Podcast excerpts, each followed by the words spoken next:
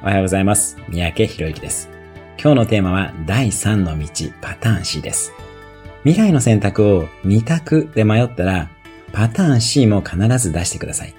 A にしようか B にしようか迷った時に C や D も考えるということですね。常に他にはという選択肢を持ってみましょう。先日、私のご受講生が今の会社に残るか転職をしようか迷っていました。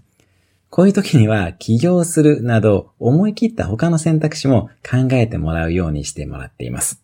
それによって発想が広がって仮に元の二択を考える際にもより精度の高い決断ができるようになります。二択で迷った時にも常に人生には第三の道があることを忘れないでください。今日のおすすめアクションです。今何かあなたが迷っている事柄があったらパターン C も考えてみましょう。